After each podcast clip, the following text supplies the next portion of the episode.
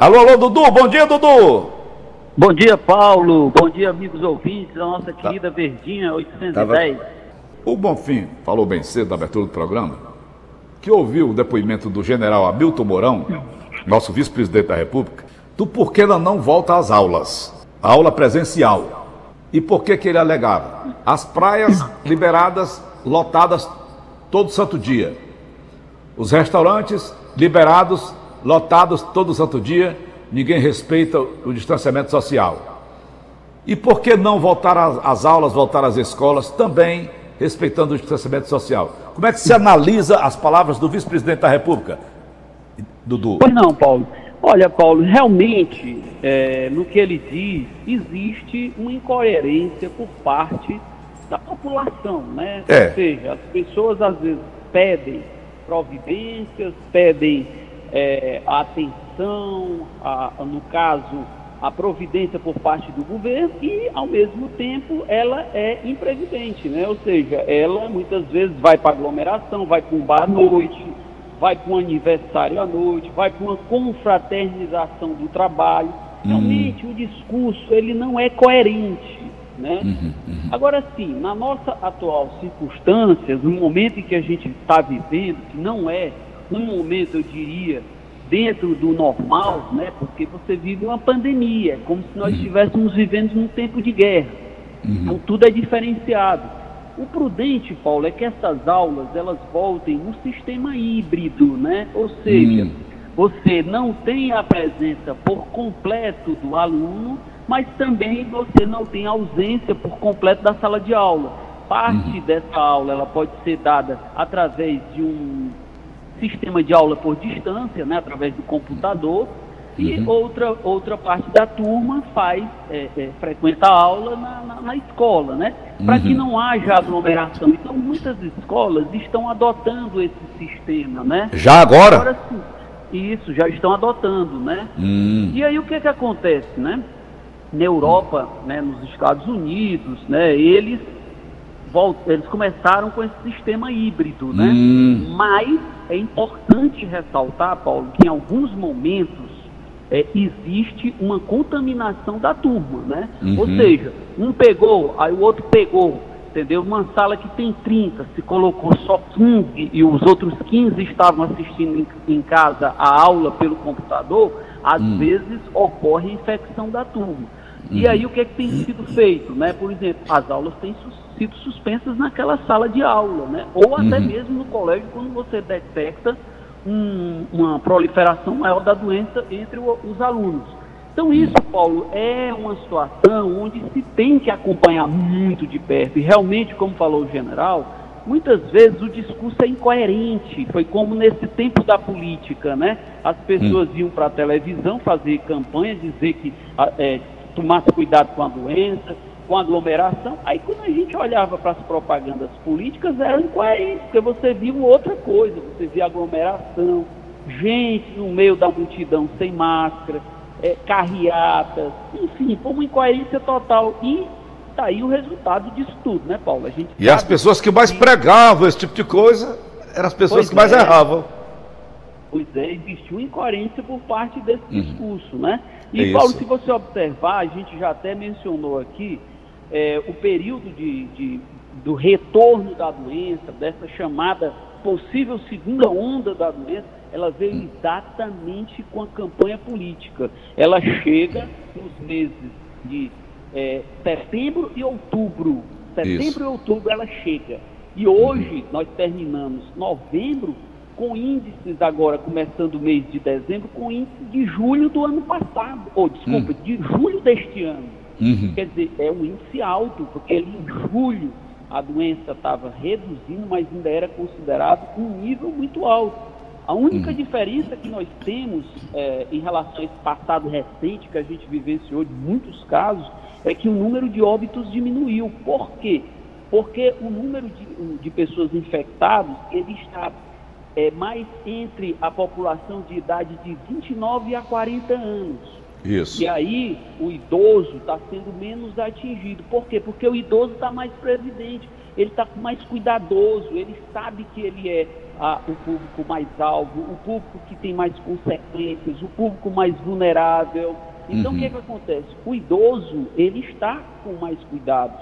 Tanto assim que uma pesquisa feita recentemente, de cada 10 idosos, 7 estão cumprindo na risca essa questão das restrições, né? evitar uhum. aglomeração, circulação, uso de equipamentos de proteção individual. Uhum. Né? Então, isso é que está fazendo evitar o número de óbitos. Mas, Paulo, a gente tem que ressaltar que esse público jovem que está tendo a doença e que sente menos as consequências, é um público que pode estar tá levando para dentro de casa para o seu pai, para o seu avô, é verdade. seu tio, para um parente próximo, né? Porque uhum. às vezes, Paulo, essas pessoas têm a doença e elas não têm nenhum sintoma.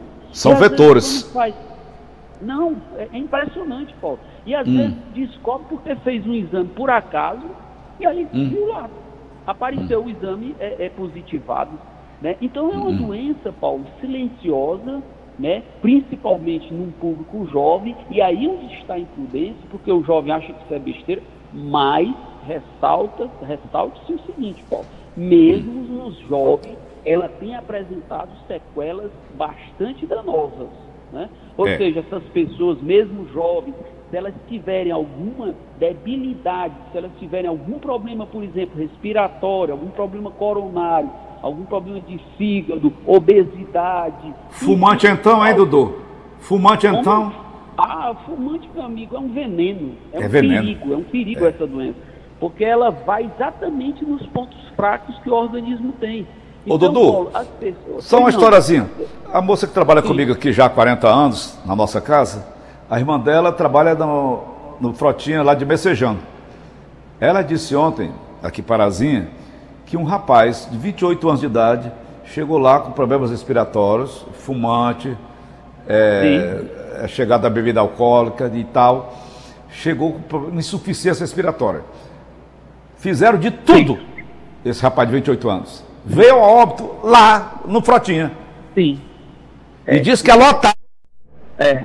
Paulo, e essa doença, o que é mais complicado é que ela, ela, ela chega no corpo humano, ela se aloja. Se você detectar mais tardiamente a contaminação, quando ela se aloja, Paulo, eu conheço casos, você citou aí agora esse caso desse jovem, eu conheço casos, Paulo, de pessoas que foram hospitalizadas, quando chegaram lá, ela estava com apenas 25% dos pulmões.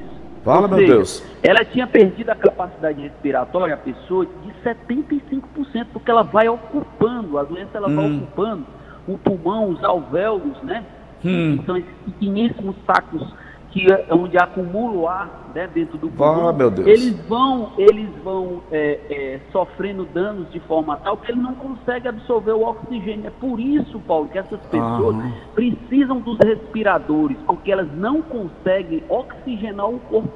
Então, o que, é que hum. acontece? Esses respiradores, que são caríssimos, é eles que ficam lançando o oxigênio dentro do corpo humano. Hum. Entendeu? E às vezes, Paulo, casos são tão graves que as pessoas são traqueostomizadas, ou seja, Isso. elas fazem uma perfuração aqui abaixo, né, próximo ao pescoço, para que a respiração seja direta, seja uhum. direta, né? Uhum. Então, uhum. Paulo, é, é uma doença, além de ser uma doença grave, é uma doença que o tratamento é muito caro, Paulo, porque requer toda uma equipe médica junto ao paciente. Aí você diz, ah, é só o doutor. É não.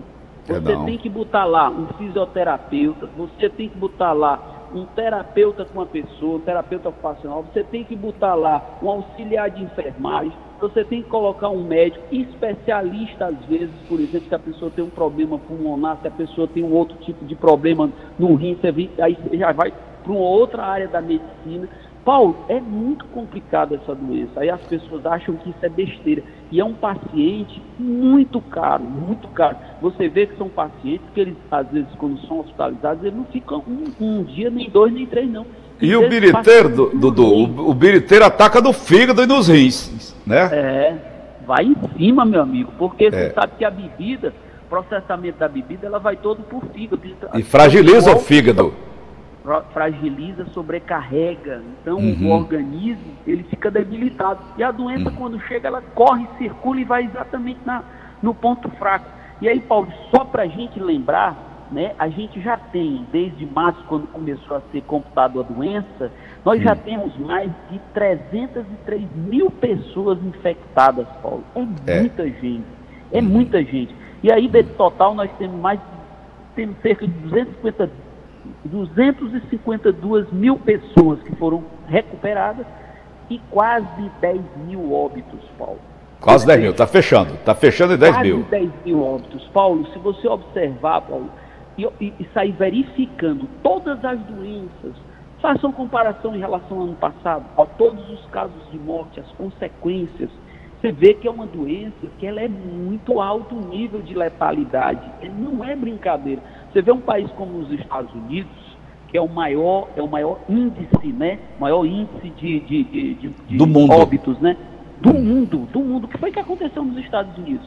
Rapaz, uma falta de, de cuidado. O próprio presidente ficava com um discurso dizendo que era besteira.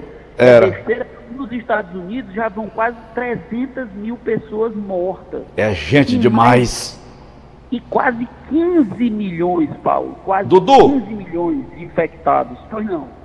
Dudu, existe alguma coisa para diferença de raças? O amarelo, o branco, o negro, o índio. Como é que fica essa situação de etnia? Paulo, na verdade, não existe nenhum estudo que eu conheça que ele fala que alguma etnia é mais resistente. No uhum. começo uhum. surgiu uhum. Né, uma informação de que, por exemplo, é, uhum. a doença ela atingia de certo modo né, no, no negro ela atingia é, com menos letalidade. Né? Hum. Mas isso porque no começo ela ainda não tinha atingido um nível tal de hum. contaminação. Então hum. não existe estudo conclusivo, né? Hum. Na verdade, essa doença, Paulo, são vários estudos que estão surgindo. Então, por exemplo, tem um estudo que está já está no forno para ser publicado numa revista científica, porque esses estudos eles só passam a ter a, a comprovação quando ele é publicado numa revista científica. Por quê? Uhum. Porque existe todo um critério de avaliação daquele estudo. Uhum. E as revistas científicas elas são extremamente rigorosas. Então, esse estudo que eu, tô, que eu tomei conhecimento, que ele vai ser publicado é, até o final do ano, ele diz que, por exemplo, as pessoas que fazem exercício, né, a probabilidade da doença atingir menos essas pessoas é de 30%. Né? Uhum. Ou seja, a pessoa que pratica exercício, ela tem uma, eu diria que ela tem um percentual menor de agravamento da doença. Uhum. Né? Então, se a hum. gente observar, né, quem tem uma prática de exercício, seja ela qual for, caminhar, correr, é, frequentar uma academia. As nadar, praças, ou... as praças hoje aqui em Fortaleza, todas elas têm equipamento. Isso, isso. Então, e Paulo, a céu aberto, né, Dudu? A céu aberto. Isso, o que é mais importante, né, Paulo? Que aí diminui o risco de contaminação, é. né? Você vai hum. para lá com a sua máscara, evita a aproximação. Evita Leva o seu álcool gel usam álcool gel, enfim, isso tudo são práticas importantes, né, Paulo? E está comprovado uhum. que o exercício, por exemplo, o sol, né, ele é importante, né? O sol, uhum. você tomar um sol de manhã, no fim da tarde, né? Que vitamina, é vitamina D. D. Isso, exatamente. Tudo isso, Paulo, são, são coisas que vão se somando para uhum. uma prática de saúde e bem-estar, são importantes. E eu diria que não é só importante contra a Covid-19, né? Uhum. É importante como, como tudo na vida, a gente tem que ter uma vida saudável. A prática e fortalece a imunidade, né, Dudu? Fortalece a imunidade. Exato. Fortalece a imunidade. Você, com uma prática de exercício, uma boa alimentação, Paulo, eu uhum. digo que você a probabilidade de você é, ter a infecção, a contaminação, ela é menor. Né? Uhum. Obviamente, você é, tendo os devidos cuidados, né? Uhum. usando a máscara, usando uhum. o álcool em gel, lavando as mãos, evitando o contato com o olho, botando o dedo no olho, uhum. evitando esse tipo de contato, nariz, boca, uhum. enfim. Todos esses cuidados, eles são fundamentais né, para uma doença, e eu não diria, Paulo, que não é só para essa doença. E essa doença, ela vai ensinar muito a todos nós a ter uma prática de cuidado, uma prática de higiene, que às vezes são coisas tão simples e a gente esquece. Às vezes a gente está, Paulo, na rua, pegando no contato, pega aqui no, no, no, no ferro, pega numa coisa e Uma maçaneta. Uma maçaneta e, toca o é. olho para cortar. A um corrimão. Tem que evitar. Um uhum. corrimão. Paulo, isso é um cuidado de gente, porque a gente tem que entender, Paulo, que tem. hoje, no mundo em que a gente vive, os vírus, as bactérias, elas estão mudando. Elas são muito mais fortes. E ontem até a gente falou sobre, por exemplo, uma vacina de gripe. Todo ano a gente tem que renovar a vacina de gripe porque o vírus é mutante, o vírus é. modifica. Então, como tudo na vida, né, isso uhum. tudo muda. Né? Essas tá doenças certo. elas estão evoluindo também. Então Ô, a Dudu, gente tem que ter muito cuidado. Pois não. Finalizando, o general Hamilton Mourão tem razão, porque o brasileiro é uma lopra. Não é para aloprar como fazem, ele é lopra. Eu diria que aí, né, no, no, que dentro do contexto em que ele falou, ele tem razão sim. Tem. Entendeu? Porque às vezes a pessoa Concordo. tem um discurso, tem uma prática, tem um discurso na teoria, mas a prática é outra. A prática hum. é outra, sabe? E isso a gente tem que ter muito cuidado, né? A gente tem que ter muito cuidado. Isso é na vida, por toda a vida, a gente tem que ter muito cuidado, porque uma coisa é o, o, que, eu, o que eu digo e outra coisa é o que eu faço, né? Isso, independente de pandemia, qualquer coisa, né, Dudu? Isso, independente de qualquer coisa, Paulo, a gente tem que ter uhum. muito cuidado em tudo na vida, né? A gente tem que é ter um, um, ponto de equilíbrio. Tá ótimo. Tá bom, Dudu. Prazer sempre ter okay. aqui no programa. Final de semana tá aí. Totalmente. Todo cuidado é pouco? Todo cuidado é pouco, amigo. um abraço, Dudu. Valeu. Bom dia valeu, a todos. Um abraço. Bom dia. Bom fim de semana.